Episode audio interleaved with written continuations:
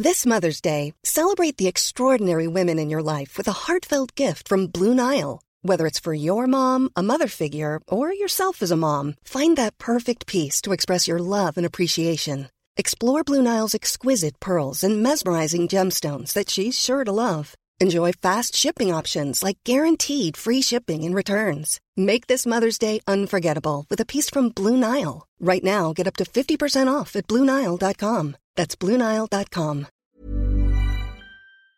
I hear a lot of talk.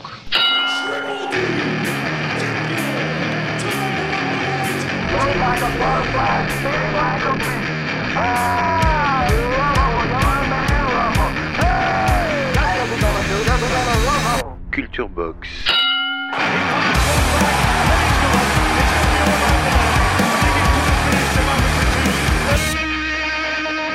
Salut tout le monde, bienvenue aux amateurs et aux amatrices du noble art. On se retrouve pour un nouvel épisode de Culture Box, un podcast proposé par le Poste Général et l'excellent site culturebox.com. Dans mon coin, le cutman et réalisateur Vincent Malone et face à moi, affûté comme jamais, prêt à se jeter dans la bataille, Nicolas Zessler, journaliste écrivain adepte des directs au plexus, l'ami de toujours. Nicolas, bonjour. Salut euh, mon Iron Félix, euh, dynamite. Le kid petit dynamite, le kid peut-être pétard mouillé, peut-être, on peut dire ça.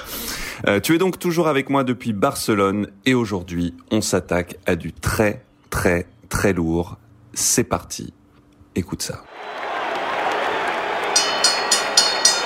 and fighting out of the red corner, wearing the solid black trunks and weighing 218 and one quarter pounds, originally from the streets of Brooklyn.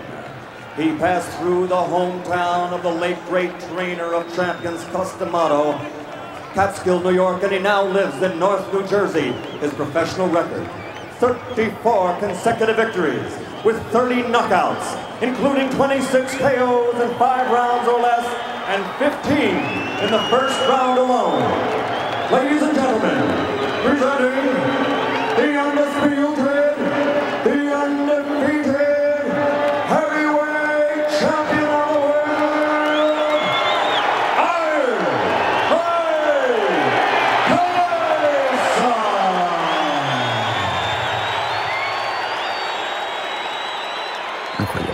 File la chair de poule. Moi aussi. On parle d'un boxeur, 58 combats professionnels, 50 victoires, 44 par KO. On parle du mythe de la puissance, du symbole de la férocité, de l'image de la violence indomesticable et du fantôme de la peur. On parle de Mike Tyson. Only some 25 seconds, and he laughs at his own misfortune. Is it going to continue? Félix Paré, Nicolas Dessler, Culture Box. Nicolas, la citation que tu as choisie pour débuter cet épisode, c'est une phrase de Norman Mailer à propos de Tyson. Je cite, Est-il béni des dieux ou du diable? Pourquoi ce choix, Nicolas? Eh ben parce que je pense euh, que cette citation pose euh, vraiment euh, les bases du problème, du mystère Tyson. En réalité, la réponse est un peu dans la question, à mon avis, euh, il veut nous dire qu'il est béni des dieux et du diable, c'est-à-dire qu'il est né euh, sous une mauvaise étoile dans l'un des pires quartiers des États-Unis, mais il a rencontré la boxe et Cus D'Amato, qui euh, était un personnage hors du commun et qu'il a sauvé de la rue et formé en tant que boxeur et personne. Il a un potentiel physique hors du commun, mais sa trajectoire en boulet de canon le met dans une situation, le soumet à une exposition médiatique, à un environnement qu'il n'est pas du tout prêt à gérer. D'un côté, la boxe canalise ses pulsions euh, de violence, ses pulsions euh, qu'on pourrait presque qualifier de pulsions de psychopathe, et il devient champion grâce à ça. D'un autre côté, tout le monde célèbre une violence extrême qui finira par causer sa perte. Alors, on parle en ce moment d'un retour de Mike Tyson. Il y a des vidéos d'entraînement qui circulent. Il y a un peu une hype autour de ça euh, parce que c'est Tyson et parce qu'on aime croire au retour. Qu'est-ce que ça signifie pour toi? Ça veut dire que Tyson est une icône pop. Tout le monde le connaît, peut-être plus qu'Ali. Autant Ali était le champion politique, le grand champion politique du siècle dernier, autant euh, Tyson est, est un phénomène euh, médiatique. C'est un phénomène marketing, c'est une marque qui continue à développer aujourd'hui avec ses petites vidéos.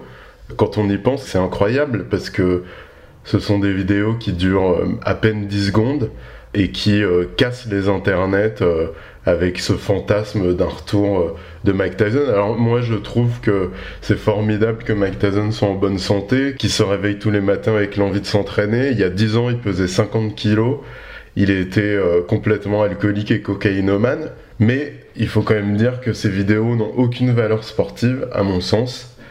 Il faut se souvenir de ses dernières performances quand il avait 38 ans, il y a 16-17 ans, il était complètement cramé. Il a perdu son dernier combat de façon lamentable contre un boxeur qui était vraiment plus que médiocre, Kevin McBride. Aujourd'hui, il a 53 ans, bientôt 54 ans. Je le sais parce qu'on a la même date d'anniversaire, le 30 juin. Je suis une sorte de réincarnation de Tyson, comme tu as pu le constater sur le ring à l'époque. Bien sûr. Et puis ce sont des vidéos qui ne font euh, que quelques secondes au pas d'ours, pas en sparring, donc euh, on imagine que euh, l'entraîneur qui tient les pattes d'ours accompagne les mouvements de Tyson pour que ça claque bien, pour que ça s'entende, pour le mettre en, avant. Puis les pattes d'ours, ça rend pas les coups. Et puis le dernier élément sur ces vidéos, c'est que elles sont apparues en plein confinement alors que le monde entier s'ennuyait à mourir, donc ça tombait bien, euh, ça a soulevé plein d'intérêt, plein d'enthousiasme. Après, s'il veut faire des exhibitions de papy avec Holyfield et donner ses bourses à des œuvres de charité, bah euh, tant mieux, hein, formidable. Mais vraiment, il faut pas rêver à un retour de Tyson dans le circuit professionnel. Ok, ça c'est pour ceux qui avaient un peu d'espoir.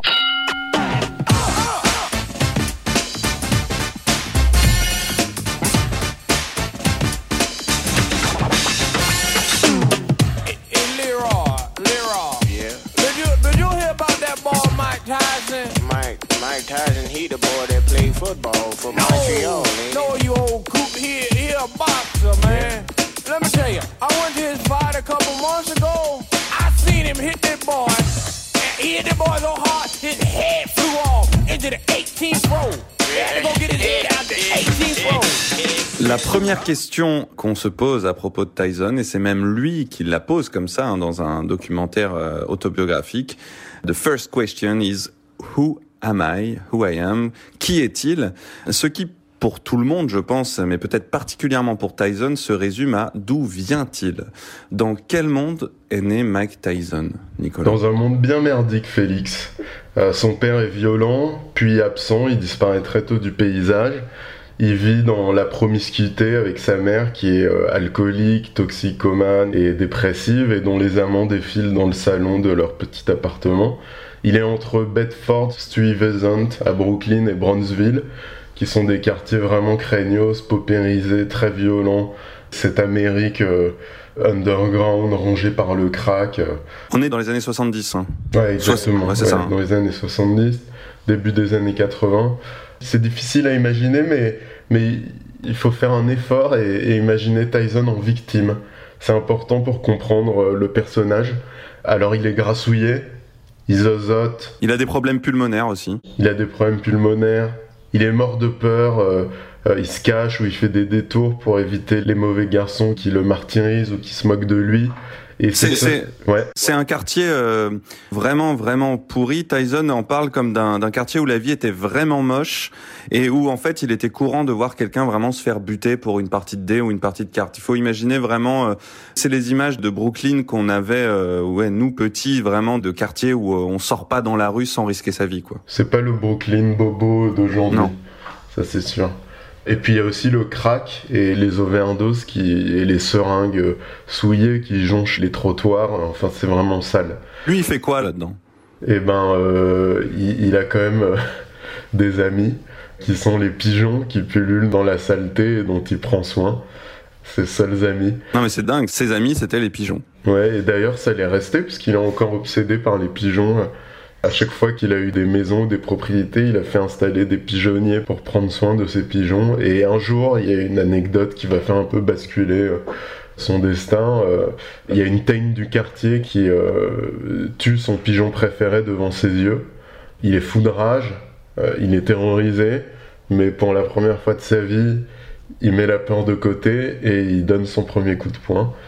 évidemment, son adversaire est terrassé et je crois que symboliquement, on peut dire qu'il a, il a pris conscience de sa force. Et ça va tout changer. Oui, parce que euh, tu, l'as bien dit, c'est vraiment une victime. J'avais même noté qu'on l'appelait, lui-même le dit, la petite tapette hein, dans, dans le quartier. Enfin, c'est c'est vrai qu'on a du mal à s'imaginer euh, Tyson dans cette situation et quelqu'un dont on parlera, son entraîneur euh, Teddy Atlas, l'avait même noté en disant que c'est quelqu'un qui a commencé sa vie en se cachant sans arrêt et que c'est quelque chose qui l'a tout le temps marqué qui continue de le marquer. C'est quelqu'un, euh, selon Teddy Atlas, hein, qui n'a cessé de se cacher des autres, de vouloir se faire tout petit, de vouloir et, et paradoxalement, on le verra, c'est quelqu'un qui a été super exposé. Donc il faut bien le noter qu'au début de sa vie, et sa vie a commencé euh, dans, dans la peur. Et ça aussi, on en reparlera, mais euh, la peur ne part pas au moment où effectivement il, il, finit par se lever contre celui qui tue son pigeon, mais la peur, euh, au moins, il la voit un peu changer de camp et au moins être partagée par un autre que lui, quoi. Oui, et à cela s'ajoute le fait qu'il n'y a pas de valeur. C'est-à-dire qu'il évolue dans un monde sans valeur, sauf bah, la loi du plus fort, et, et voilà.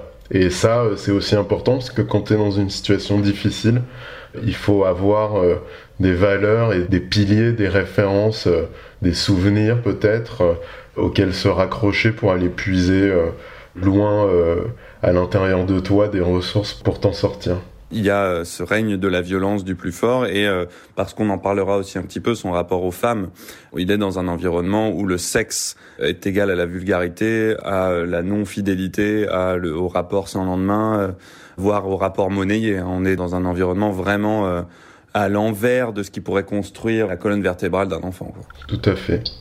Et euh, en parlant de contre-valeurs, il bascule assez rapidement dans la délinquance. Il fait partie d'une petite bande qui raquette des dealers, qui dévalise les caches des dealers. Donc euh, tu, peux imaginer que c'est euh, une activité très dangereuse où à la rigueur euh, aller en prison est un moindre mal. Il a beaucoup d'amis qui se font tuer par des balles de pistolet, d'autres qui font des overdoses et lui il finit en prison. Il faut quand même imaginer le quotidien d'un gamin qui avant ses 12 ans a cumulé pas moins de 40 arrestations et qui finit dans une prison pour jeunes où il est euh, littéralement sauvé par sa découverte de la boxe. Oui, c'est un gamin des rues. D'ailleurs, on l'entend dans le son que j'ai passé de Michael Buffer qu'il annonce sur le ring. Hein. il le dit, euh, issu des rues hein, de Brooklyn. Hein. On parle d'un gamin qui n'a pas 12 ans et qui, effectivement, euh, sûrement, moi je l'ai jamais entendu dire, mais je crois qu'il le dit dans son autobiographie, sûrement se drogue déjà beaucoup. Il a tout essayé. Donc euh, vol, euh, potentiellement euh, non plus il le dit pas, mais peut-être déjà buté quelqu'un. Enfin éclatement du foyer, sa mère est, sur une autre planète, il n'y a aucune limite, il n'y a aucune valeur. Et il est donc finalement placé en centre de redressement pour jeunes vers 12 ans. Et c'est là que tout va changer pour lui, parce que heureusement, dans ce centre de redressement, il y a un éducateur qui pratique la boxe un certain Bobby Stewart. Ouais, Bobby Stewart euh, entraîne les jeunes détenus qui ont un comportement exemplaire. Ça c'est très important pour lui, c'est-à-dire que tous les euh, détenus n'ont pas le droit de s'entraîner. Il faut euh, que les gardiens de prison témoignent de leur progrès de comportement. D'ailleurs, Tyson, quand il découvre qu'il y a de la boxe dans son centre de redressement, il est très enthousiaste. Il supplie Bobby Stewart de l'entraîner et ce dernier le met à l'épreuve doit d'abord devenir un détenu modèle, ce qu'il fait assez rapidement. Tout le monde est très surpris parce que en quelques semaines, il a fait plus de progrès en anglais qu'en plusieurs années. Et euh, donc, euh, Bobby Stewart lui apprend les bases. Tyson progresse très très vite, comme s'il avait été euh, fait pour ça en fait. Ça existe, ça, des boxeurs naturels. Euh, on bah, disait. Euh, t'en es l'exemple. Ah oui, tout à fait. Il y a un autre exemple qui est celui d'Ali, où. Enfin, c'est Angelo Dundee, son entraîneur, qui disait euh, Ali, il est rentré dans le gymnase et il savait déjà tout faire. Il s'agissait ah. juste de, l'accompagner.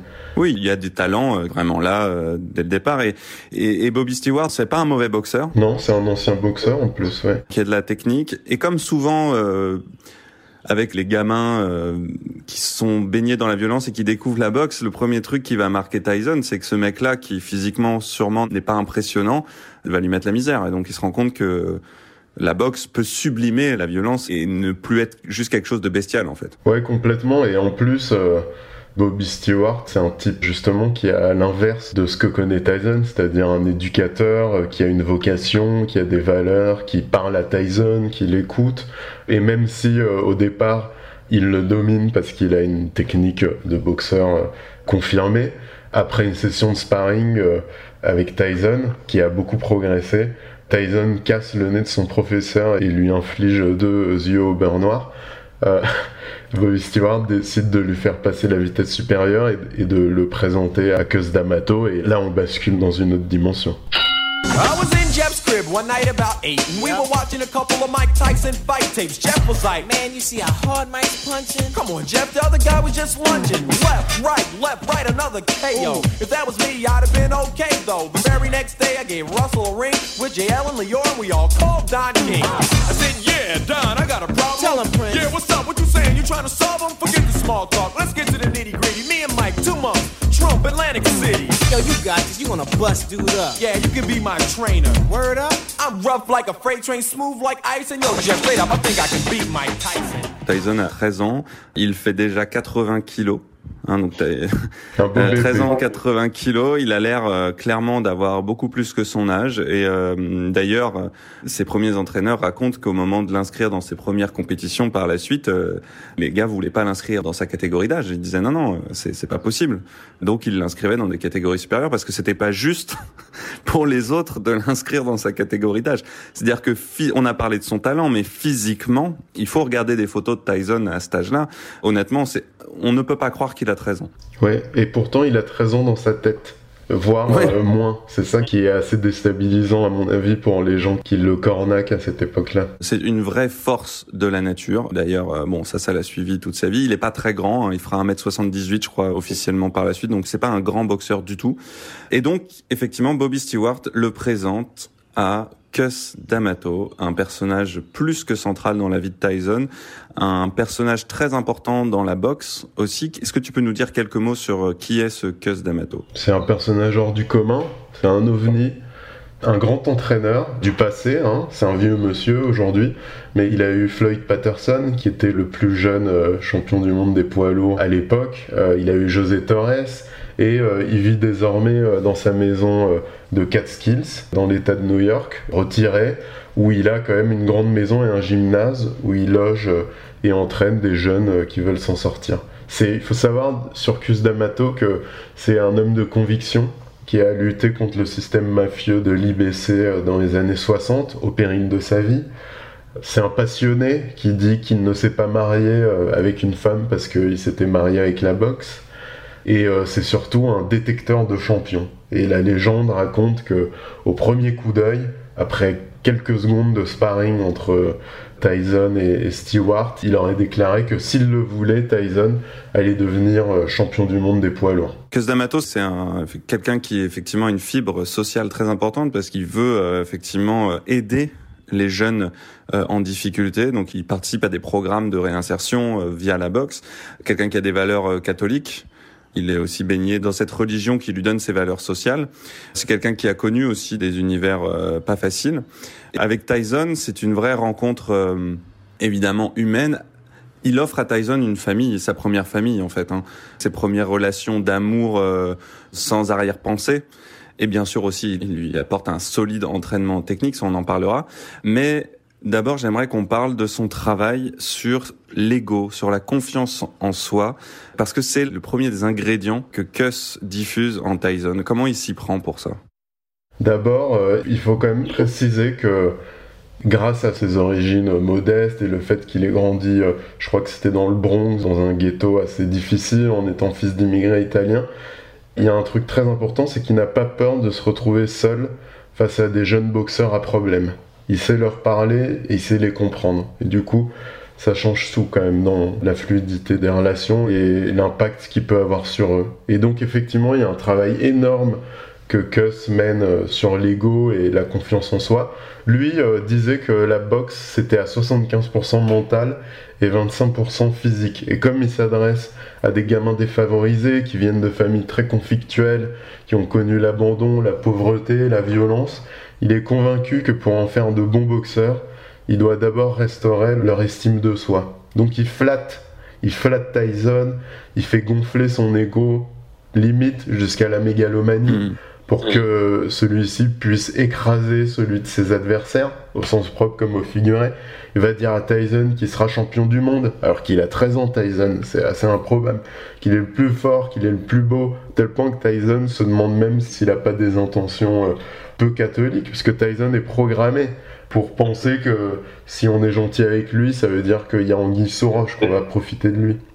il lui a donné, et c'est pas rien, une foi inaltérable en lui-même l'idée, et ça reste présent dans le discours de Tyson jusqu'à aujourd'hui, que il est champion de droit divin, tu vois, que le titre lui revient par nature. Et il a forgé des mecs qui croyaient euh, ou qui devaient euh, croire euh, dur comme fer en leur destin, en leur destinée, et ça, c'est pas rien. Et Lucas D'Amato, il prend Tyson hein, chez lui. Hein. C'est pas juste il l'entraîne, hein, c'est qu'il sort du centre de détention pour jeunes et D'Amato lui offre un foyer. Hein. C'est-à-dire qu'il dîne avec D'Amato, il vit chez lui. D'Amato se travaille sur la confiance en soi. Il le fait quand Tyson s'endort tous les soirs. Cus D'Amato avant que Tyson s'endorme, lui dit que c'est le meilleur, que c'est le plus beau, que c'est le plus fort, qu'il va y réussir. Et ce qui est impressionnant, c'est de mesurer à quel point ce travail qu'on fait normalement avec des enfants euh, en tant que parents, euh, de leur plus tendre enfance jusqu'au moment où on les lâche dans la nature, lui, il doit rattraper ça en peu de temps avec un enfant qui ne l'a jamais eu et qui a au contraire eu tout le contraire. Donc c'est un travail de titan que D'Amato réussit à faire avec Tyson, effectivement pour le rendre persuadé que bah déjà que c'est quelqu'un qui a de la valeur. C'est-à-dire que c'est pas une merde, c'est pas un délinquant euh, et c'est pas ça ce qu'il est, c'est qu'il peut faire des choses bien. Et ça, c'est vraiment impressionnant. Il y a pas mal de vidéos qu'on peut retrouver, notamment sur culturebox.com ou, ou, sur YouTube, où on voit des scènes de vie, euh, euh évidemment devant les caméras, euh, entre Cuss et, Tyson. Et c'est, euh, on sent sa manière de l'intégrer et de lui faire sentir qu'il fait partie d'un projet, quoi. Oui, et, et c'est d'autant plus fort, à mon avis, chez Cuss, à ce moment-là de sa vie, qu'il est très âgé et euh, il a tout donné à la boxe, il a tout misé sur la boxe et euh, pour, euh, disons, assurer son héritage, sa marque dans l'histoire de la boxe, il sent et il rêve d'avoir un dernier champion mm. du monde des poids lourds. Et il investit complètement sur Tyson autour de ça et de façon très touchante. Par exemple, on apprendra plus tard, enfin, Tyson découvrira bien plus tard dans sa carrière, alors qu'il est déjà millionnaire, que Gus lui avait ouvert un fonds prévisionnel pour euh, sa retraite. Il y a 200 000 dollars, je crois, ce qui est rien pour Tyson à l'époque, mais qui était beaucoup pour Cus D'Amato, ou encore euh, quand la maman de Tyson meurt, quand il a 15 ans, et que Tyson euh, est sous le toit de Cus D'Amato, la femme qui partage la vie de Cus D'Amato, qui s'appelle Camille Envald, je crois, et ben Tyson lui demande si elle veut être sa maman et elle l'adopte elle aussi. Et voilà, c'est vraiment son foyer. Oui, c'est euh, sans doute le seul qui, dans la vie de Tyson, euh, justement, a pris soin de lui euh, de manière désintéressée, en fait. Parce qu'effectivement, oui, il y a cet espoir en Tyson, mais comme tu l'as dit, il a des actes envers lui qui vont bien au-delà de cette envie d'en faire le champion du monde. Oui, et juste autre chose que je voulais rajouter sur la relation entre Cus D'Amato et Tyson, parce qu'il ne faut pas imaginer que c'est juste Cus D'Amato qui donne, Cus D'Amato, il retire quelque chose de cette collaboration. D'ailleurs, il déclare et il dit à Tyson que c'est grâce à lui qu'il est en vie. C'est l'espoir de le voir euh, devenir un champion qui le maintient en vie. Puisque Cus D'Amato, il est très dans une logique, un discours où il prétend que finalement euh, tu meurs quand, quand t'abandonnes. Et lui, il n'a pas envie de jeter l'éponge parce qu'il veut accompagner Tyson le plus loin possible et donc il déclare que Tyson le maintient en vie et qu'il doit beaucoup à Tyson. Donc c'est vraiment une belle relation entre ce jeune homme à problème et ce vieux monsieur. Ah, c'est exactement comme quand Maître Yoda dans Star Wars meurt une fois qu'il a tout appris à Luke Skywalker. C'est beau. Voilà. Maître Yoda, tu ne peux pas mourir. robuste, je suis grâce à la force. Mais pas à ce point-là.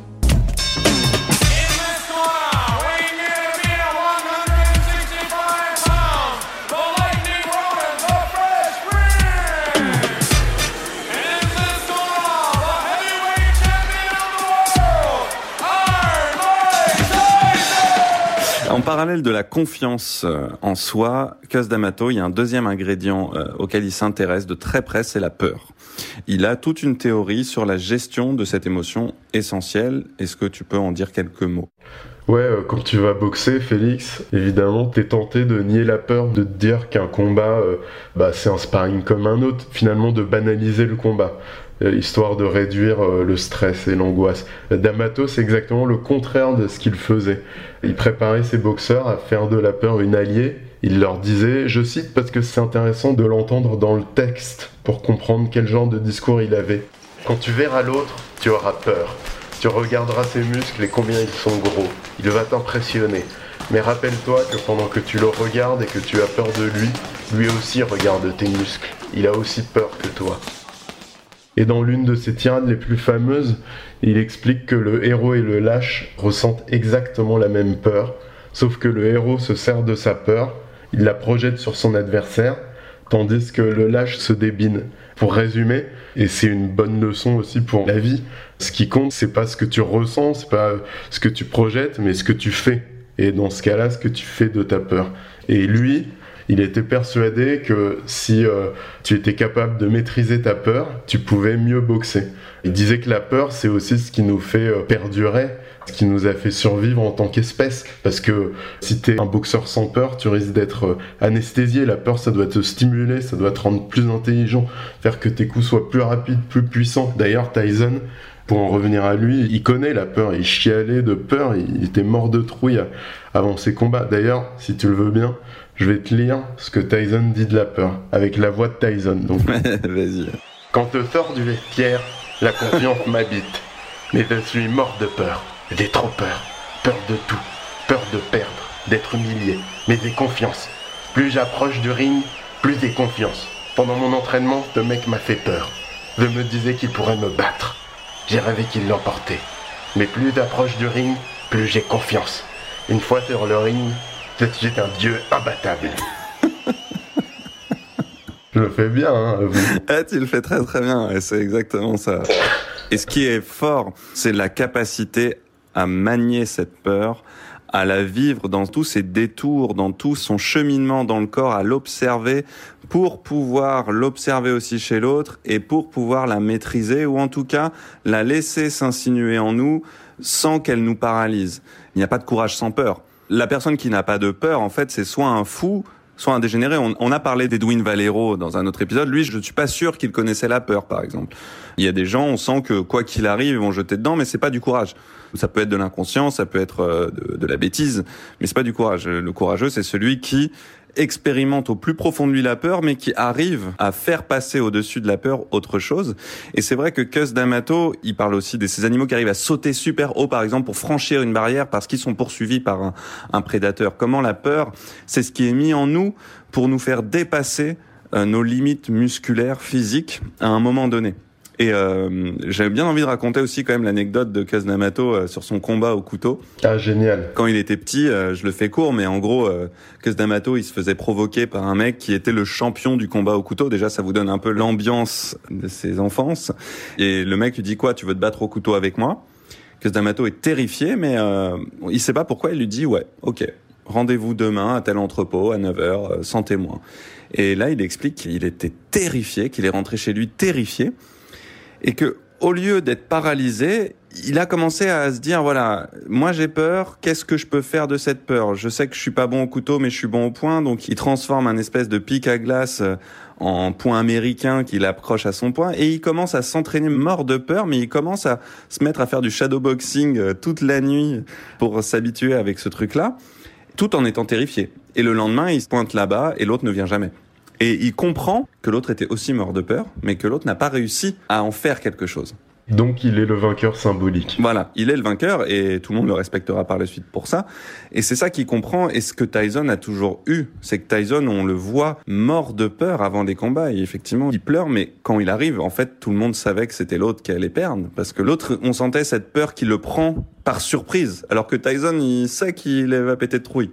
Ouais, il y a une image qu'on peut retrouver sur YouTube où il est en tournoi euh, national euh, aux États-Unis. Il est tout jeune, il est accompagné par Teddy Atlas qui était le second de Cus D'Amato. Cus D'Amato se déplaçait très rarement parce qu'il avait la santé fragile et euh, il est au bord de l'autoroute. Il est mort de peur, il sanglote, etc. Et Teddy Atlas essaye de le calmer, tu vois, de le rassurer, etc. Et puis à un moment, il lui dit, ok, allons, euh, on retourne dans le vestiaire, on va préparer le combat, on va bientôt monter sur le ring. Et là, Tyson se retourne, il a complètement laissé sa peur de côté, il commence à boxer un peu dans l'air en marchant vers le stade et, tu sens qu'il est ultra déterminé et que euh, il y a la peur mais il y a aussi la détermination et il y a aussi la domestication de la peur. Ouais, et c'est euh, un des enseignements qu'il faut retenir de Tyson qui est l'inverse de ce qu'on pourrait croire, c'est qu'un boxeur comme ça, il a peur et il sait l'utiliser. Et euh, D'Amato lui disait qu'il fallait vivre aussi près de sa peur que de ses points. C'est-à-dire pas du tout, au contraire, ne pas vouloir la mettre à distance, la garder tout près de soi. Et on le voit dans les regards. Il faut regarder les débuts de combat euh, de Tyson où ses regards entre boxeurs. Lui, il en parle. Hein. Il, dit qu'il voit au, au, moment où il y a un regard qui se détourne qu'il a gagné déjà. Mais on voit ça. On voit que Tyson, son regard fixe, c'est pas qu'il est sûr de lui, c'est qu'il connaît. Il sait ce qui se passe. Alors que l'autre, il est perdu. C'est quoi cette peur? C'est quoi ce truc? Merde, qu'est-ce que je ressens? Alors que Tyson, ça, il l'a déjà bossé en fait. C'est du boulot. Donc euh, psychologiquement, il a, je pense, parmi les premiers entraînements mentaux euh, poussés qui vont ensuite, je pense, s'installer dans le sport. Mais euh, D'Amato est vraiment un, un, novateur et un précurseur là-dedans. Euh, mais on va parler technique maintenant. Physique, parce que Cus D'Amato, il a aussi inventé un style de boxe, l'offensive furtive, le peekaboo. C'est l'idée déjà de vitesse et de piquer l'adversaire et de sortir en fait, hein. de pas se faire toucher. Mais enfin bon, c'est un truc un peu classique, mais lui il a poussé très loin quoi. C'est un penseur de la boxe, Cus. Il a construit un système, ce qui n'est pas rien, donc le picabou, qui euh, en fait est une appellation qu'il doit à ses critiques qui euh, se moquaient de lui euh, et de ses boxeurs en les accusant de se cacher derrière leurs deux points à hauteur du visage comme quand on joue à cache-cache avec un enfant. Et c'était le cas. Il avait les deux points euh, presque à hauteur du visage, les mhm. épaules bien en face de l'adversaire, le dos rond. Alors que dans la posture euh, classique irlandaise, on essaye d'être beaucoup plus de profil avec euh, le point avant qui est vraiment devant et le point arrière qui est vraiment derrière pour protéger la mâchoire. Et c'était un positionnement, une posture qui permettait aux boxeurs de se lancer dans des esquives du buste latéral, un peu comme un pendule, un peu exagéré, qui lui permettait d'avancer sur l'adversaire en évitant ses coups et de trouver des angles inédits pour contre-attaquer. Donc euh, essayer de prendre le moins de coups possible et euh, de toucher l'adversaire sans qu'il puisse nous toucher. C'est un style qui est pas pour tout le monde, c'est-à-dire que ça s'adapte parfaitement à une morphologie euh, spécifique qui oui, bien trapu quoi, petit exactement. Bah c'est la morphologie de Tyson, c'est-à-dire petit pour un poids lourd, très dense, très trapu, explosif, rapide et puissant. Si t'es un boxeur longiligne et très fin, qui a une longue allonge, c'est suicidaire de boxer en picabou mais en l'occurrence pour Tyson et pour Floyd Patterson qui est un peu le brouillon de Tyson, ça s'adaptait parfaitement. Et donc euh, on renvoie aux images d'entraînement de cette époque qu'on trouve encore une fois sur ton site culturebox.com. Vitesse, mobilité du bassin extrême, jeu de jambes euh, aussi très développé et effectivement un système d'entraînement euh, où Cus D'Amato lui répétait des techniques via des chiffres, hein, lui annonçait des chiffres que Tyson analysait en termes de mouvement, d'enchaînement, et euh, une sagacité, une vitesse d'exécution hors norme, hein. un truc qu'on a peu revu après. Hein. Ah ouais, ça c'est sûr. À un moment, il a incarné euh, une alliance parfaite entre vitesse et puissance chez les poids lourds. Culture Box, direct dans tes oreilles.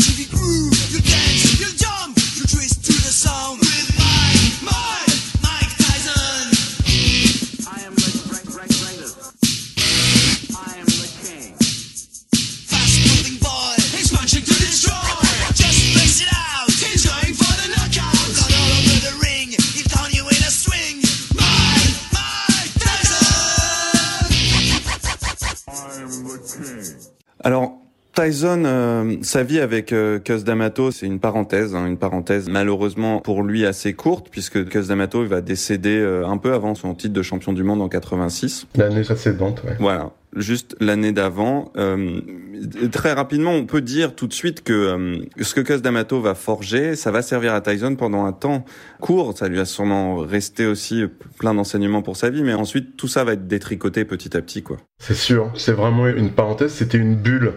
L'idée euh, de Cus D'Amato, c'était d'avoir le plus possible Tyson sous la main et euh, de le maintenir occupé, éviter qu'il rentre euh, à Bronzeville, qu'il sorte du droit chemin, qu'il ait des mauvaises fréquentations, qu'il se drogue, boive, baise, enfin tout ce que tu peux imaginer. Et leur idée donc c'était vraiment de le faire boxer le plus possible quand il était amateur, mais aussi et surtout quand il est passé pro, parce que les amateurs boxent souvent et puis Tyson vivait sous le toit de Cus D'Amato, donc il l'avait vraiment sous la main. Mais quand il est passé pro, euh, donc il, a mis en place une équipe euh, composée de gens de confiance, d'amis, donc avec notamment euh, les deux managers Bill Clayton et Jim Jacobs, qui s'attelaient à le faire boxer tout le temps. La première année, Tyson en pro, il boxe 15 fois. Donc il est soit en combat, soit à l'entraînement. Mais c'est énorme. C'est énorme et ça lui permet de progresser. Quand Kuss meurt fin 85, alors c'est un drame, mais l'équipe qu'il a mis en place continue euh, à encadrer Tyson. Il y a Clayton et Jacobs qui s'occupent de ses combats, et t'as aussi euh, Kevin Rooney qui est un des anciens euh, boxeurs de Cus D'Amato, qui est dans son coin, qui est un bon entraîneur et qui euh, surtout a une connaissance euh, très poussée du picaboo de Cus D'Amato, qui est une boxe très spécifique et donc qui peut continuer à accompagner Tyson dans sa progression pugilistique et à le faire progresser. finalement, on y reviendra, mais Tyson, il commence à décliner très très tôt, beaucoup plus tôt que ce qu'on croit euh, en général. Et ce déclin, il se renforce à mesure que son entourage change et que la team d'Amato euh, est remplacée par euh, Don King et compagnie. Et pour finir sur cette question, c'est sûr que ce passage chez Cus d'Amato, ça restera et il en parlera toujours. Tyson comme d'une parenthèse enchantée dont il a la nostalgie. Et il est très nostalgique de cette époque-là, parce que c'était une époque euh, où, euh, selon lui, tout était simple, où euh, l'argent était pas du tout important, il s'en foutait, où ce qui comptait, c'était juste d'être ensemble et, de boxer, où il regardait pendant des heures, des nuits entières, des combats de boxeurs des années 20, des années 30, en analysant, en décortiquant leur style, en discutant sur les vertus des uns et des autres. Et, ça, c'était ouais, la parenthèse enchantée, c'était le le jardin d'Éden de Tyson en fait. Oui, c'est vrai que là tu insistes sur quelque chose dont on n'a pas parlé, mais Cus D'Amato lui a aussi euh, enseigné l'histoire de la boxe et Tyson était incollable sur les boxeurs, sur les combats, il les connaissait par cœur. Hein. C'est euh, l'époque des cassettes vidéo. Euh, il avait vu tous les combats, il les regardait, il, voilà, il était incollable. C'était vraiment question sur un champion sur la boxe, je pense qu'il tue tout le monde quoi. C'est un grand monomaniaque un monomaniaque de la boxe qui deviendra plus tard un monomaniaque de la baise, euh, de la des addictions, de la drogue, etc.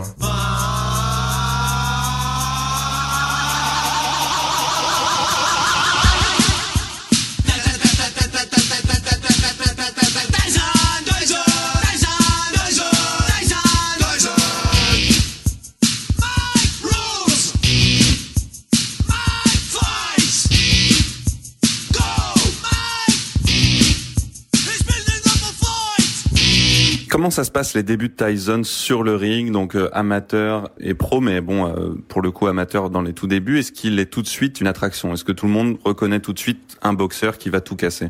Oui, oui. D'ailleurs, moi j'ai souvent pensé euh, aux premiers adversaires de Tyson en amateur, parce que quand tu boxes en amateur, les gens sont pas connus, donc sur les premiers combats, ils ont même pas de réputation.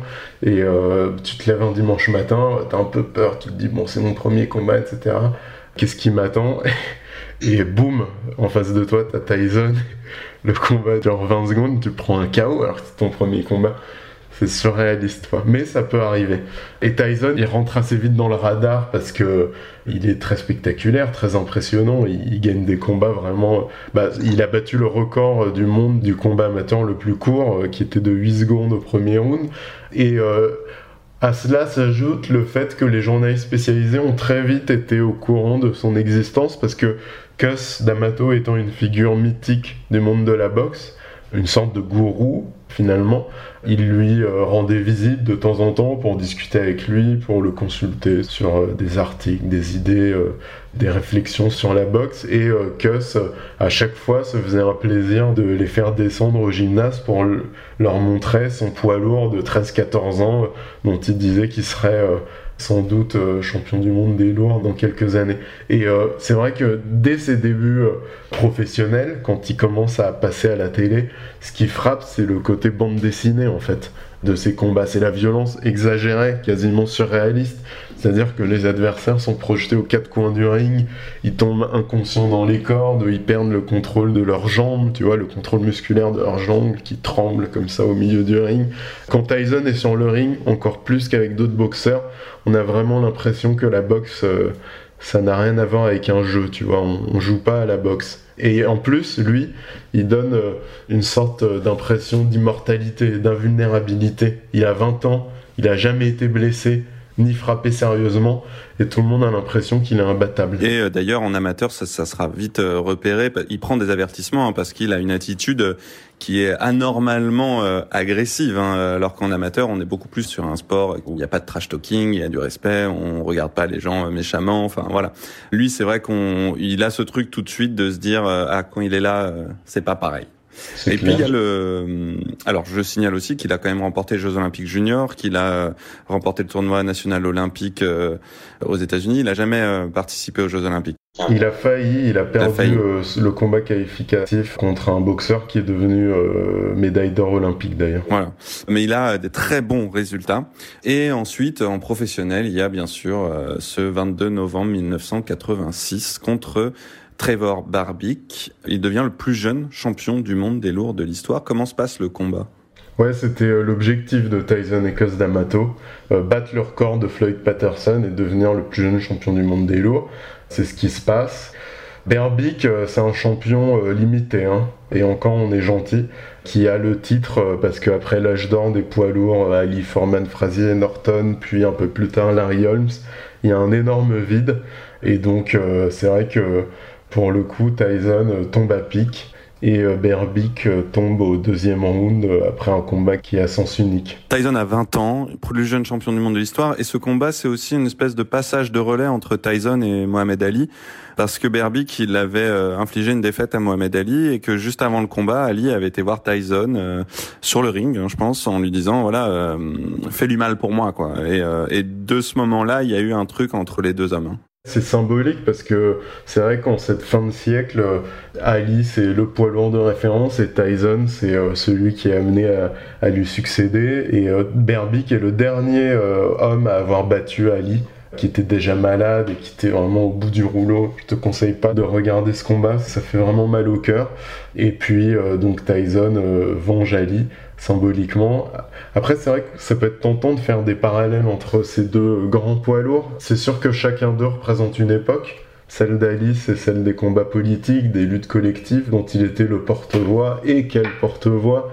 Et celle de Tyson, on est déjà plus dans la société du spectacle, dans une obsession de l'argent facile, dans un esprit un peu plus gangsta euh, du get rich or die trying, qui était euh, absolument euh, éloigné des préoccupations de Mohamed Ali.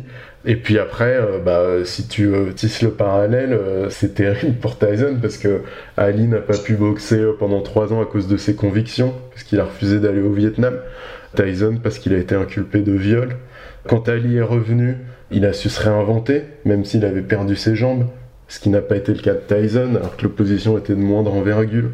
Ali avait un menton et une force mentale infinie, ce qui lui a joué des tours d'ailleurs pour sa santé, ce qui n'a pas été le gars de Tyson, qui, euh, dès qu'il a été mis en difficulté, euh, a eu tendance à flancher, et on pourrait continuer, mais mais euh, c'est vrai que symboliquement, euh, l'un succède à l'autre. C'est intéressant quand même que Ali choisisse Tyson comme son successeur, parce qu'il pourrait choisir euh, d'autres personnes, et, et, il voit en Tyson quand même celui qui lui ressemble le plus.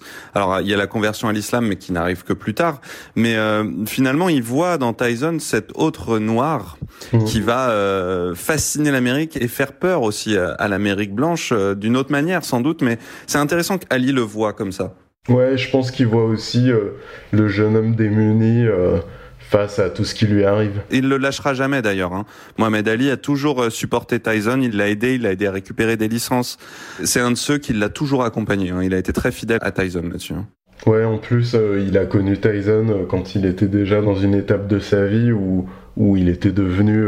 il n'était plus qu'un homme pieux et malade, avec une générosité, une compassion infinie. Et c'est vrai que bah, Tyson, je pense qu'il a vraiment éprouvé beaucoup d'empathie et de compassion pour Tyson. Culture Box, direct dans tes oreilles.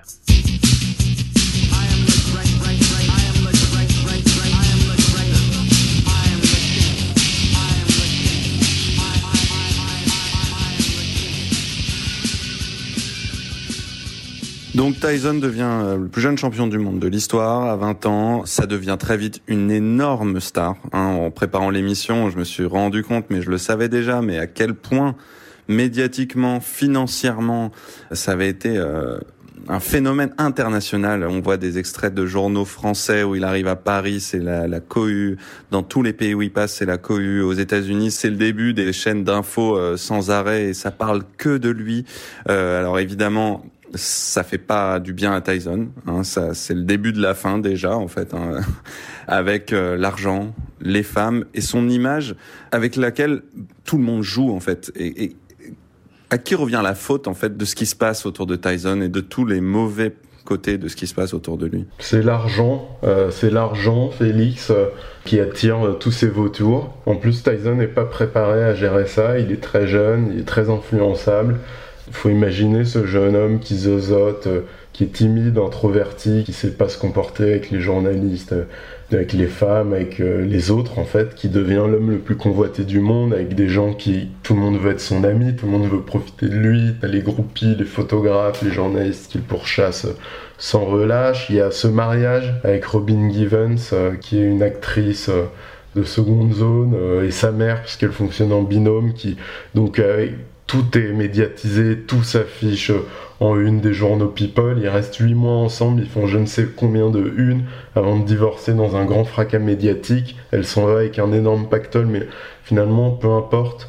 Mais surtout, euh, je pense que l'effet vraiment le plus nocif, c'est que elle et sa mère ont, fini de détricoter l'entourage et l'équipe qui avait mis en place euh, Cus D'Amato. Donc Cus D'Amato est mort. Jim Jacobs, le co-manager, est mort. Bill Clayton, l'autre manager, a été remercié, ce qui a permis à Don King de mettre le pied dans la porte. Et la première décision de Don, ça a été de virer Kevin Rooney, qui était un très bon entraîneur, qui connaissait Tyson depuis toujours, puis surtout savait euh, accompagner son style de boxe. Euh, il faut savoir que Tyson, il a été modelé par la boxe de Cus D'Amato. Il en changera jamais, mais il l'appliquera de moins en moins bien. Et puis, euh, évidemment, euh, ce détricotage, il a des conséquences sur sa vie en dehors de ring, c'est-à-dire que on vire littéralement tous les gens qui étaient capables de mettre des limites, de dire non à Tyson quand il dépassait les bornes, que ce soit sur le ring, des limites techniques et tactiques, mais aussi et surtout dans la vie. C'est-à-dire qu'il se retrouve entouré de gens qui disent oui à tous ses caprices, euh, et ses caprices sont nombreux, hein, il, est aussi responsable de ses actes, euh, mais qui disent oui à tous ses caprices tout en le plumant, et euh, il déraille complètement, il s'entraîne moins, il fait la fête, il est complètement addict au sexe, il sait pas se comporter avec les femmes, enfin tout ça, c'est vraiment pas du joli joli quoi. Et donc encore une fois, Tyson exprime à l'extrême ce qui nous concerne tous, c'est à quel point l'entourage est, ultra important. Lui, c'est tout est fait avec son entourage. C'est-à-dire que seul, en fait, c'est une victime. Seul, c'est une victime dont on fait à peu près ce qu'on veut.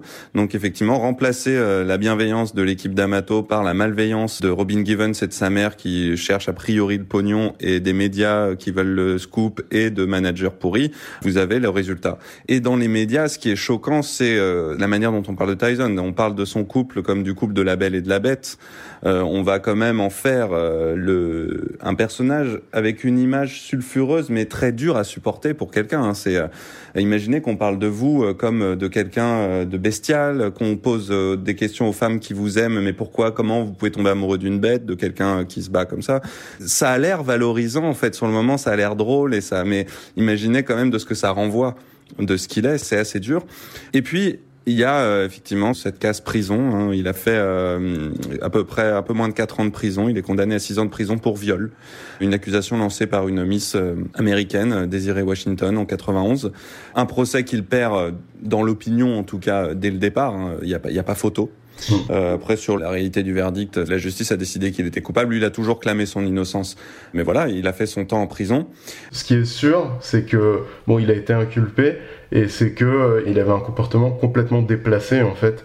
Euh, avec la jante féminine peut-être des journalistes qui racontent qu'il leur a attrapé euh, les fesses ou, tu vois touché les seins etc euh, à mon avis il y a beaucoup d'affaires qui ont été enterrées parce que voilà son chauffeur distribuait des enveloppes pour chasser les groupies de sa limousine il y a un côté monstre social qui quand on fait tomber les digues quand on euh, justement euh, on enlève euh, l'entourage qui le maintenait plus ou moins son contrôle devient vraiment dangereux pour lui-même et pour les autres. Oui, et vous pouvez voir d'ailleurs une, une, vidéo intéressante où il rencontre la Miss lors d'une émission, Desiree Washington, et il se met à danser près d'elle. Enfin, c'est déjà super gênant.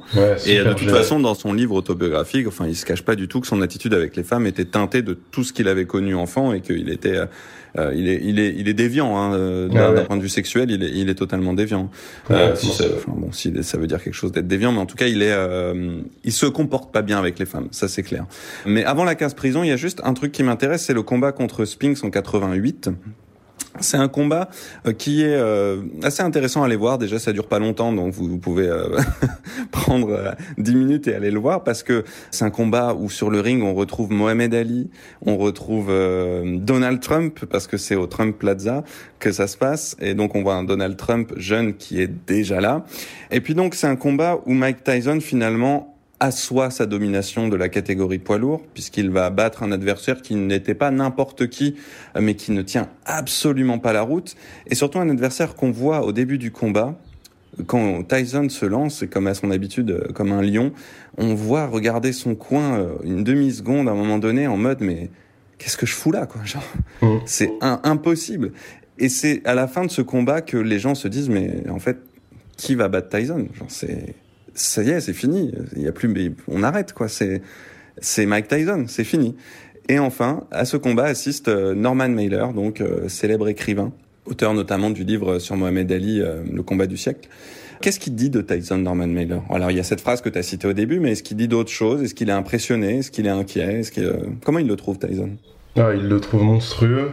Et puis, euh, je crois qu'il alors il, fait une jeunesse du phénomène en fait et il met euh, très bien en perspective tout ce qu'on a raconté euh, sur les enseignements de Cos D'Amato. Et puis il y a aussi cette idée que finalement ses adversaires et dans le cas de Spinks c'est assez frappant parce que Spinks est un boxeur invaincu qui a un beau parcours et qui aurait la longe, tu vois, la technique pour gêner Tyson, mais finalement il a perdu d'avance. Et c'est une particularité de ce premier Tyson, c'est euh, le fait qu'il y a pas mal de combats que Tyson a gagné avant le premier coup de gong parce qu'il maîtrisait à merveille euh, les stratégies d'intimidation, c'est-à-dire que rien que son entrée sur le ring, tu vois, avec son regard euh, impavide et, et son refus total de toute séduction, c'est-à-dire qu'il avait pas de chaussettes, il avait pas de peignoir, il n'y avait pas de musique, juste des bruits. Il n'y avait pas de musique, juste des bruits, parfois métalliques, donc c'était vraiment flippant, euh, le fait qu'il plante ses yeux dans ceux de son adversaire euh, en ayant l'air d'avoir envie de le tuer, le fait qu'il bondisse de son coin au premier coup de gong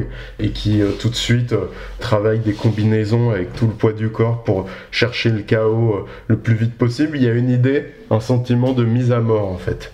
Et ce sera le cas de Spinks qui d'ailleurs ne reboxera plus jamais dans sa carrière. Peut-être parce que il s'est rempli les poches avec ce combat et peut-être aussi parce qu'il s'est dit ok il y a peut-être des lieux plus euh, aimables que le ring. Et euh, Norman Mailer a des phrases euh, enfin que moi j'ai trouvé tellement justes sur ce combat et sur la catégorie des poids lourds. Il dit un lourd, même médiocre, peut toujours descendre un honnête welter.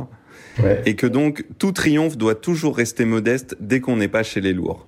Et qu'en gros là, chez les lourds, vraiment, on a l'homme le plus fort du monde. Et quoi qu'il arrive, chez les lourds, c'est vraiment autre chose, quoi. Oui, et puis cette euh, notion d'homme le plus fort du monde, en fait, c'est quelque chose auquel Tyson est très sensible. Je pense qu'il est drogué, en fait, à ce sentiment de toute puissance. Et euh, peut-être à l'illusion, parce que Mailer dit, je dis illusion, Mailer dit peut-être que dans les bons lieux du tiers-monde, il y a euh, un costaud qui serait capable de jeter Tyson au sol, ou alors dans un monastère asiatique, un, maître, un maître, euh, un maître euh, en arts martiaux qui serait capable d'innover pour surprendre Tyson. Mais peut-être que Tyson est en fait l'homme le plus fort du monde, et, ça, c'est quand même un sentiment assez fou. Et il résume sa vision de la technique de Tyson comme des emportements de psychopathes mis au service de l'efficacité. c'est quand même, c'est une machine de guerre, quoi. C'est vraiment, euh, c'est une machine de guerre. Euh, donc il y a la case prison. Tyson fait donc un peu moins de 4 ans de prison, loin des caméras. Il reste un, phénomène très médiatique hein, qui génère beaucoup d'attentes euh, alors qu'il est absent. Toi, tu m'as raconté que, voilà, un peu avant sa sortie, les poids lourds se démènent un peu pour être le concurrent officiel pour remporter une bourse hein, très rémunératrice lors du combat.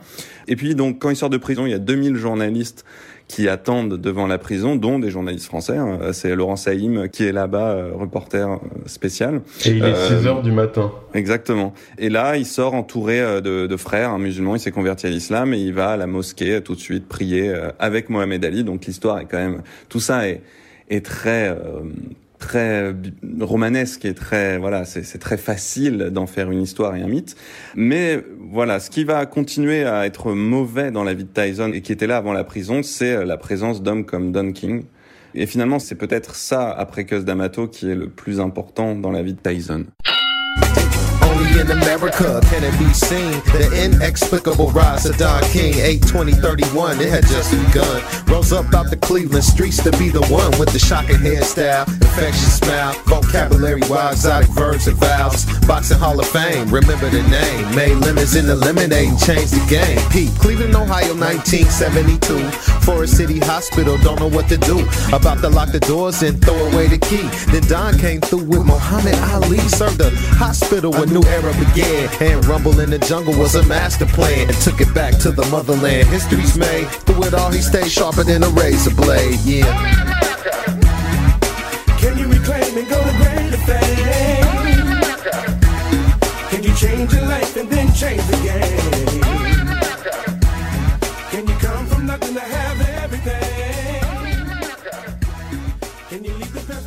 Don King, c'est qui dans la boxe à ce moment-là? Enfin, c'est qui ce mec? C'est l'influence la plus nocive euh, sur Tyson. Il représente en fait le retour de l'esprit gangsta dans l'entourage de Tyson, exactement tout ce qu'avait euh, repoussé Cus euh, D'Amato et ses hommes. C'est un arnaqueur, un cynique, un meurtrier qui allait en prison, mais aussi un affabulateur génial qui a organisé le Rumble in the Jungle en 1974 entre Ali et Foreman. Il a volé des millions et des millions de dollars à Tyson. D'ailleurs, euh, quand Tyson finira par euh, voir la lumière et se séparer de lui, euh, il le rouera de coups. Et dans une interview donnée à Michel Denisot, il dit que c'est un sac à merde. fat piece of shit. Qui est une bonne, un bon résumé de, de Don King. Et il abuse Tyson beaucoup avec justement des conneries genre on est des frères, on est ensemble, euh, on est dans la même famille, on est là. Et Tyson, évidemment, c'est des phrases qui font mouche chez lui tout de suite. Plus généralement, c'est incroyable de constater l'emprise de Don King sur les boxeurs noirs qui préfèrent gober les mensonges de ce frère noir qui les vole après une poignée plutôt que d'avoir à dealer avec un membre de l'establishment blanc qui n'a pas forcément leur code et peut-être les intimide. Et d'ailleurs, c'est ce que Tyson dira quelques années plus tard.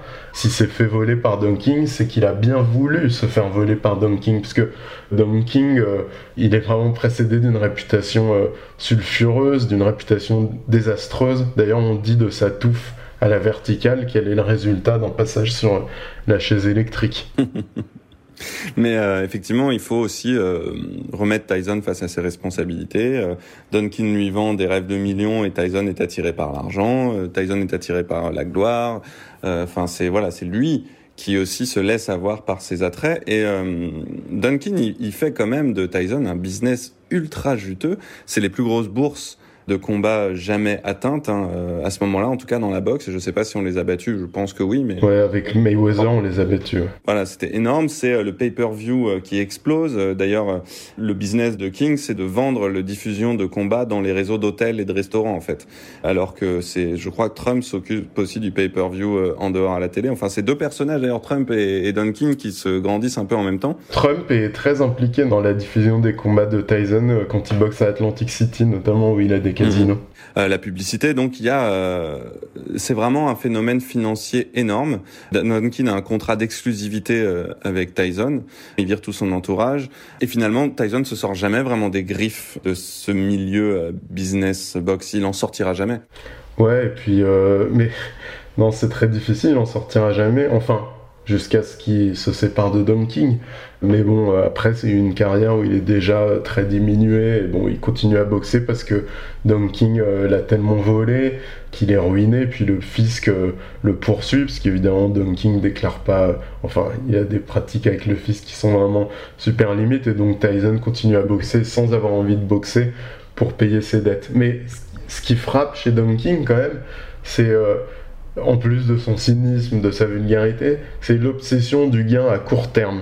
C'est-à-dire que quand tu es un promoteur et que tu as un bon boxeur, que tu as un Tyson, tu es censé le faire durer, tu vois, le, gérer un bon père de famille, le mettre dans les meilleures conditions, lui donner les meilleurs entraîneurs, t'assurer que euh, son hygiène de vie est correcte. Et Donkey, il est pas du tout dans une logique. Lui, il est là pour te presser comme un citron te voler le plus possible et t'abandonner au bord de la route. Oui, c'est vraiment un conman, hein. c'est vraiment un, arnaqueur et il y a cette anecdote que raconte Klitschko euh, dans un documentaire où euh, Duncan veut euh, faire un contrat, passer un contrat avec Klitschko, euh, je crois que c'est Vitaly ou Vladimir, je sais plus, il l'invite chez lui et il est au piano quand Klitschko arrive, genre je joue super bien du piano, je suis un homme éduqué et tout et en fait Klitschko se rend compte que c'est un piano automatique. Enfin, c'est ce niveau-là de délire d'arnaque quoi, c'est et c'est pour dire aussi à quel point ceux qui se font avoir, c'est des gens qui sont aveugles. Ils puent les emmerdes, quoi. C'est clair. Pour le dire comme ça. Tyson tente donc des comebacks après son passage en prison, un comeback il réussit jamais vraiment. Enfin, il regagne un titre de champion du monde hein, quand même, euh, mais ensuite il est resuspendu, il retourne, euh, je crois, en prison. Ou en tout cas, il a, il a re-affaire à la justice parce qu'il viole sa liberté conditionnelle avec une sombre affaire de bagarre euh, suite à un accident de la route. Et puis donc son troisième comeback, il le fait cette fois contre Holyfield. Alors, si mes souvenirs sont bons, il retourne en prison après avoir battu France Botta, après la suspension qui fait suite à son deuxième combat contre Holyfield. C'est ça, ouais. Il y a une suspension aussi face à un, après un combat où je sais plus. Euh... Ouais, il, aura des suspensions pour avoir frappé après le coup de gong, ça, mais ça c'est plus tard. Mais peu importe en fait. Ce qui est sûr, c'est qu'on a affaire à, un Tyson en mode bad boy qui concède euh, pas ou peu d'interviews, qui affiche une mine patibulaire, qui insulte les journalistes, qui moleste les photographes et qui euh, finalement euh, n'assume pas forcément sur le ring. Et ça, c'est ce qu'Holyfield va démontrer. Voilà, donc il y a deux combats hein, contre Holyfield. Il y en a un premier euh, où Tyson se fait dominer. Ouais. Holyfield est un très très bon boxeur. Alors, ce qu'il faut dire quand même, parce que les gens sont pas forcément au courant, en tout cas pas les mordus de boxe. c'est le cas de le dire. Euh, c'est que les combats contre Holyfield viennent de très très loin. En fait, euh, déjà en amateur, euh, Holyfield savait qu'il allait croiser un jour la route de Tyson. Ils avaient fait du sparring. Ils devaient s'affronter après le combat contre Douglas, où Tyson perd son invincibilité, mais Tyson s'est fait battre. Puis en 1991, mais Tyson a été incarcéré. Par conséquent, Holyfield n'est pas du tout impressionné par Tyson.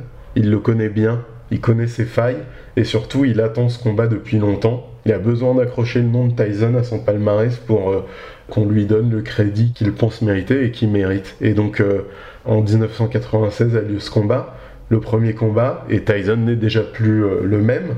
il a encore son punch, mais il a plus son explosivité. Il a plus la capacité à appliquer efficacement le pick à bout que D'Amato. La preuve la plus frappante, c'est il bouge beaucoup moins la tête, donc il prend plus de coups. Et Tyson, il a jamais vraiment accepté de prendre des coups. Au contraire d'Holyfield, euh, qui laisse sa peau sur le ring à chacun de ses combats et qui le bat par KO lors de ce premier combat. Alors après le combat, Tyson euh, l'accusera de se servir de sa tête euh, comme d'un troisième point ce qui n'est pas faux. Holyfield ne rechigne pas à utiliser des techniques euh, un peu sales, mais euh, ça ouvre la porte à une revanche euh, l'année suivante. Tyson effectivement expliquera son geste lors du deuxième combat en disant que Holyfield lui-même n'avait pas été réglo dans la manière de se battre, et donc il y a ce combat mythique effectivement de qui peut-être on va dire le dernier combat de Tyson, hein, même si c'est pas le, le, dernier officiel. Tyson prend sa revanche contre Holyfield et il est dominé sur le ring à nouveau et il décide de manger l'oreille de son adversaire. Je pense que cette image-là est une des images les plus connues de l'histoire de la boxe. Il arrache un bout de l'oreille d'Holyfield avec la bouche. Comment toi, t'arrives à expliquer ce geste qui a été commenté, recommenté, re-recommenté? C'est vraiment improbable parce que Tyson s'est mieux préparé pour ce deuxième combat. Beaucoup de gens pensent que cette fois, il va battre Holyfield. Et au début du combat, il est pas si mal, honnêtement. Il bouge mieux. Euh, il est, je crois qu'il prend quand même quelques coups de tête. Il est peut-être ouvert sur un coup de tête. Le combat est dur. Il perd ses nerfs et il mord. Euh, et il est disqualifié. Et c'est vrai que ce geste, bon, il y a plusieurs façons de l'expliquer. En tout cas, ce qui est sûr, c'est que Tyson, c'est un gars et un boxeur qui a une sensibilité à fleur de peau. Il est ultra sensible. Et du coup, euh, c'est tout sauf une machine, malgré euh, l'image qu'il peut véhiculer. Quand il a personne dans son coin pour l'encadrer, pour le canaliser, il est susceptible de, de péter une durite à tout moment. Et c'est le cas contre les filles. On peut aussi voir ce geste comme une sorte de porte de sortie, c'est-à-dire que Tyson, il n'est pas préparé à faire des combats durs parce que à son apogée, il gagnait ses combats euh, avant même de les disputer. C'est ce qu'on s'est dit juste avant, c'est-à-dire que soit il gagnait ses combats avant le premier coup de gong euh, grâce à l'intimidation, soit son punch lui permettait euh, d'écourter le combat euh, très rapidement. Et Holyfield a donc bah, les moyens de lui répondre, de durcir le combat, de riposter. D'ailleurs, symboliquement, on peut se souvenir des premiers échanges du premier combat où en fait Tyson place une combinaison, Holyfield encaisse, et alors que d'habitude les adversaires de Tyson s'écroulent, ou en tout cas voilà, se mettent sur leur vélo pour fuir. Holyfield, il secoue la tête et il lui dit Ok, c'est la guerre. Je suis pas là pour aller à l'abattoir comme un mouton. Je suis the real deal, c'est son surnom et souvent les surnoms sont très révélateurs. Je suis là pour faire la guerre, j'en ai rien à foutre, tu vois. Et Tyson, euh, c'est pas forcément ce pourquoi euh, il monte sur le ring. C'est pas forcément un battant, tu vois. Culture Box, direct dans tes oreilles. Bon, du coup, c'est la fin de sa carrière de boxeur, on va dire en gros, hein, ce, ce, combat contre Holyfield. Comment ça se passe l'après-ring pour Tyson? Comment il gère donc ce phénomène de passage de la luminosité absolue à euh, à la disparition du ring et de l'avant-scène? Qu'est-ce qu'il fait concrètement? Qu'est-ce qu'il fait de bien? Qu'est-ce qu'il fait d'intéressant euh, selon toi? Alors déjà, il faut imaginer une fin de carrière vraiment en pente savonneuse. Il redeviendra plus jamais champion du monde. Il aura une chance mondiale contre Lennox Lewis, mais il se fera éclater.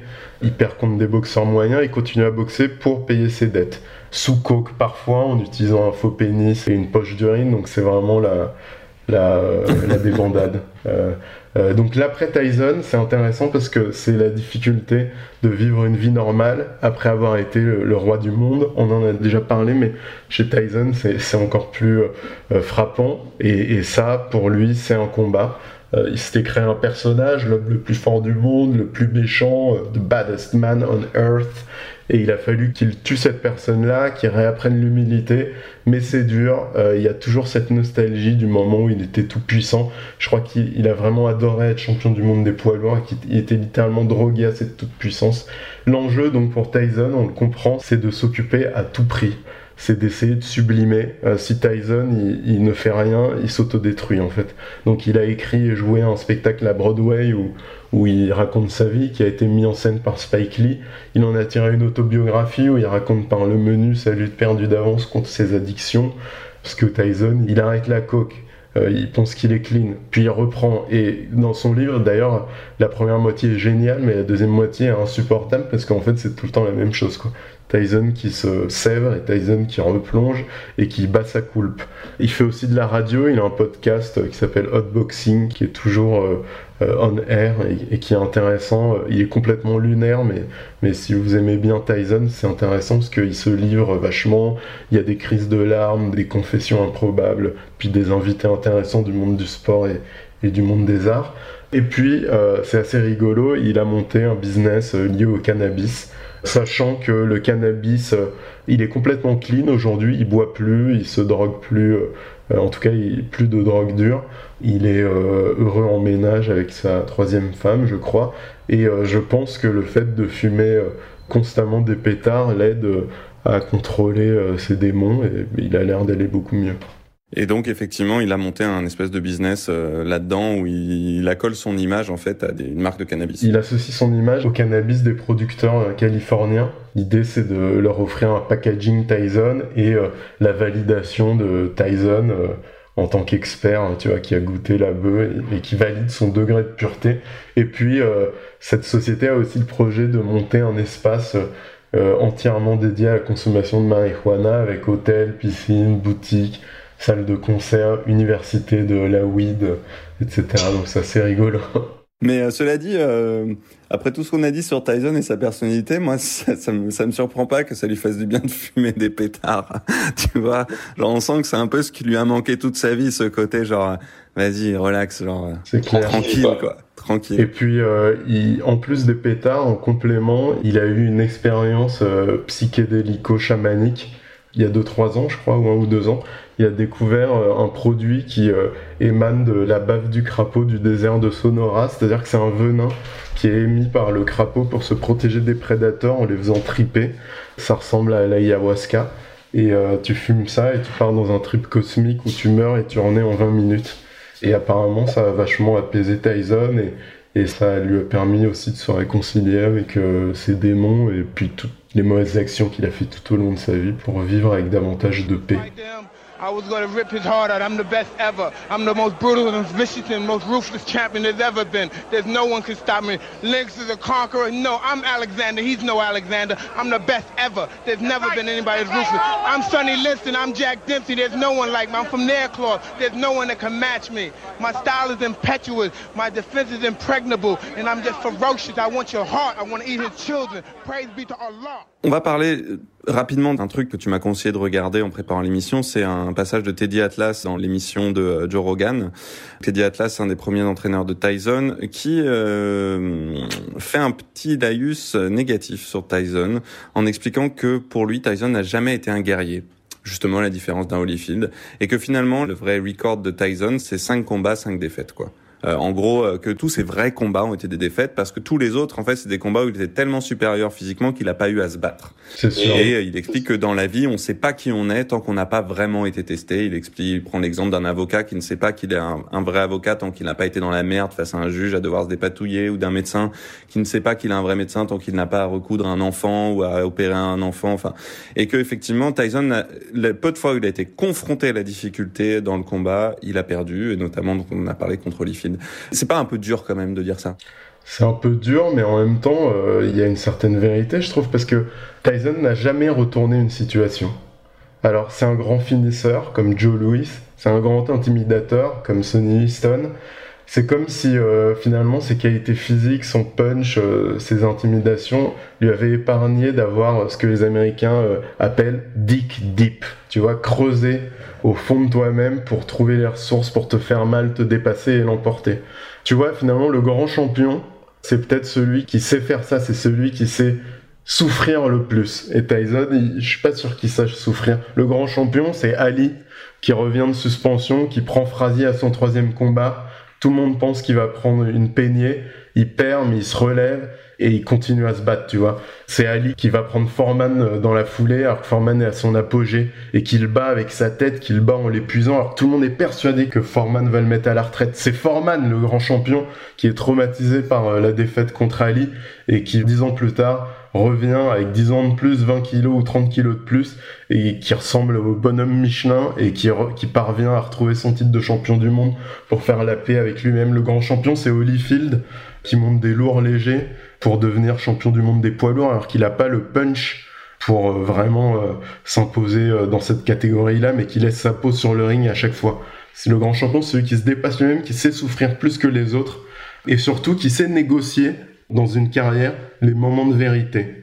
Alors Tyson n'a pas été dans ce cas-là peut-être un grand guerrier sur le ring, mais on peut quand même lui reconnaître qu'en dehors du ring, dans sa vie, de là où il est parti, de là où il arrive maintenant, euh, il a quand même traversé des épreuves, je pense, très très dures, des addictions, des choses qui desquelles il, ressort finalement. Enfin, on le voit encore une fois dans son livre, tu l'as dit, hein, euh, euh des intox, retour à la drogue, des intox. Il, il abandonne jamais quand même. Il abandonne jamais sa quête de de bah, d'être bien quoi.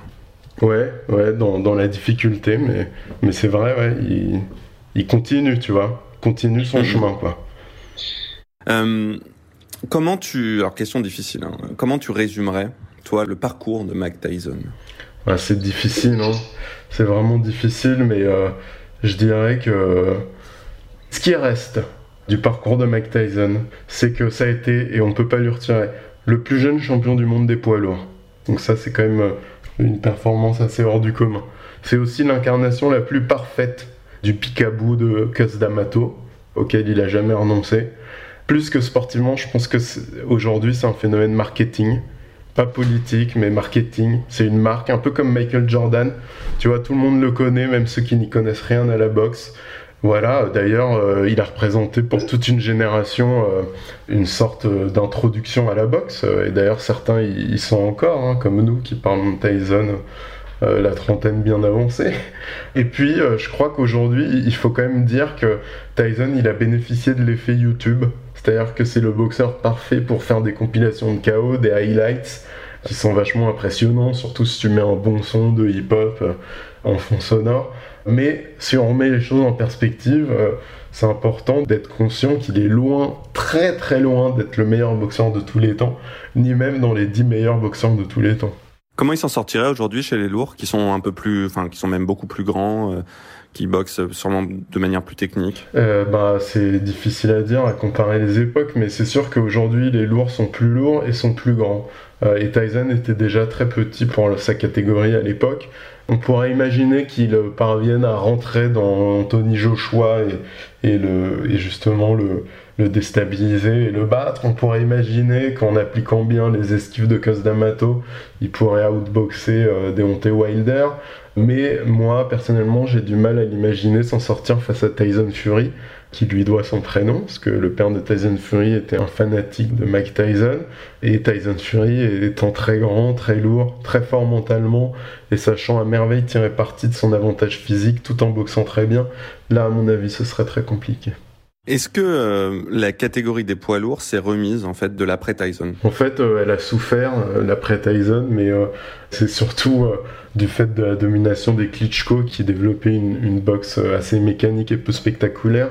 Mais euh, la boxe, mets-toi ça dans la tête, euh, elle meurt jamais en fait. À chaque fois on dit ah la boxe c'est fini, la boxe c'est archaïque, la boxe euh, ça intéresse plus personne, le MMA, gna gna gna. Non, il suffit qu'il y ait un grand champion qui émerge, un ou plusieurs champions charismatiques qui captent l'attention du public, qui le font rêver, qui le font vibrer, et c'est reparti comme en 14. D'ailleurs aujourd'hui il y, a quelques grands champions, Tyson Fury, Wilder, Joshua, plus tous les autres euh, et notamment les jeunes qui poussent, et la catégorie des poids lourds se porte bien. Euh, en tout cas, elle n'a pas besoin d'un comeback de Mike Tyson. Ça, j'ai bien noté que t'étais pas favorable au comeback de Mike Tyson. Moi, j'avais une dernière question générale sur la boxe liée à la vie de Tyson, qui était pourquoi la boxe est-elle autant un repère de vautours? Mais bon, on n'a peut-être pas le temps de développer cette question, et peut-être que euh, on en reparlera dans d'autres émissions. À part si t'as eu en une phrase, tu peux me dire quelque chose là-dessus. Un, un boxeur, c'est un athlète, et deux boxeurs, c'est une affaire. Et il y a un écrivain américain, je me souviens plus son nom, qui a écrit que la boxe c'est le quartier chaud ou le quartier rouge du sport professionnel. De tout temps en fait, dans la boxe il y a eu euh, la corruption, l'argent, les paris, les trucages. C'est un milieu où il faut être armé et bien entouré pour s'en sortir dans ce monde de requins. Et euh, Tyson, euh, pauvre vieux, s'est très vite retrouvé démuni sans son gourou et père de substitution que D'Amato. Et oui, le peu de bienveillance qu'on peut trouver dans cet univers-là, il faut s'y accrocher et c'est une vraie chance. Et peut-être que chaque grand champion a eu la chance d'avoir à un moment donné quelqu'un qui avait de la bienveillance parce qu'effectivement, sinon, dans la boxe, c'est quand même dur de pas être juste un outil aux mains d'intérêts, notamment financiers. To make me go meet my doom. But I sucker punched my coach and hauled to my dressing room. The next day, the headline in the town Fresh Prince breaks camp, Tyson wins first round. Some fool asked why I ran away. I said, a good run is better than a bad stand any day. My career is over as far as fighting, but I don't know what made me think I could beat Mike Tyson. You know, I, I can't see what possessed you to want to fight Mike Tyson. I don't know, man. You know, I was watching the tapes, man. I just got hyped, man. You, You know. know, but see, by me being your trainer, Yeah. I watched you fight, Uh-huh. and I watched the tapes with you. Yeah. And by me putting your fight and the tapes together, I really, in my heart, think. I'm Bon, on a parlé de Tyson, c'était vraiment une émission que voilà qu'on a eu du plaisir à préparer. Il y a beaucoup de choses à dire. On n'a surtout pas dit euh, tout ce qu'il y avait à dire sur Tyson. Peut-être qu'on en reparlera, peut-être qu'on fera une autre émission si des gens nous disent qu'on a oublié de parler de telle affaire. Il y a tellement de choses à dire, tellement de rencontres à, évoquer. euh, Tupac, euh, Naomi Campbell, euh, des histoires incroyables. Mais lisez son autobiographie ou regardez au moins son documentaire autobiographique qui est très très bien foutu. Un petit conseil culture, sûr ou pas sur Tyson d'ailleurs, Nico, avant qu'on se Euh, quitte. pas forcément sur Tyson, puisqu'on va, on va faire une overdose, mais je voulais vous conseiller euh, un blog euh, qui s'appelle 130 livres, 130 le chiffre, et euh, livres euh, bah, comme les bouquins au pluriel, qui est un excellent site d'un excellent monsieur, Antoine Faure, qui est fan de boxe, que j'ai rencontré grâce à la boxe, qui parle de boxe et aussi de bouquins, qui eux ne sont pas forcément des bouquins de boxe. C'est super bien écrit, super intéressant, très profond, et euh, ce monsieur aime beaucoup les boxeurs portoricains.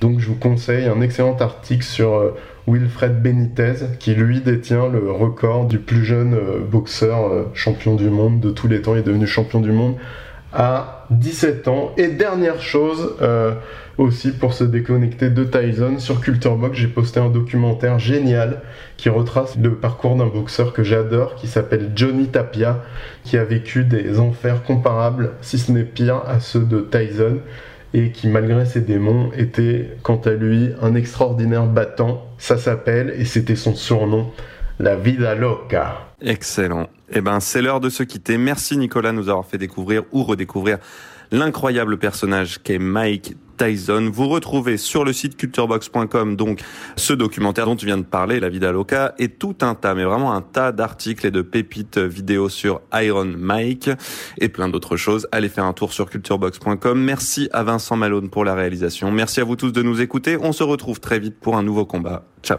Merci, formidable. C'était Culture Box. Thank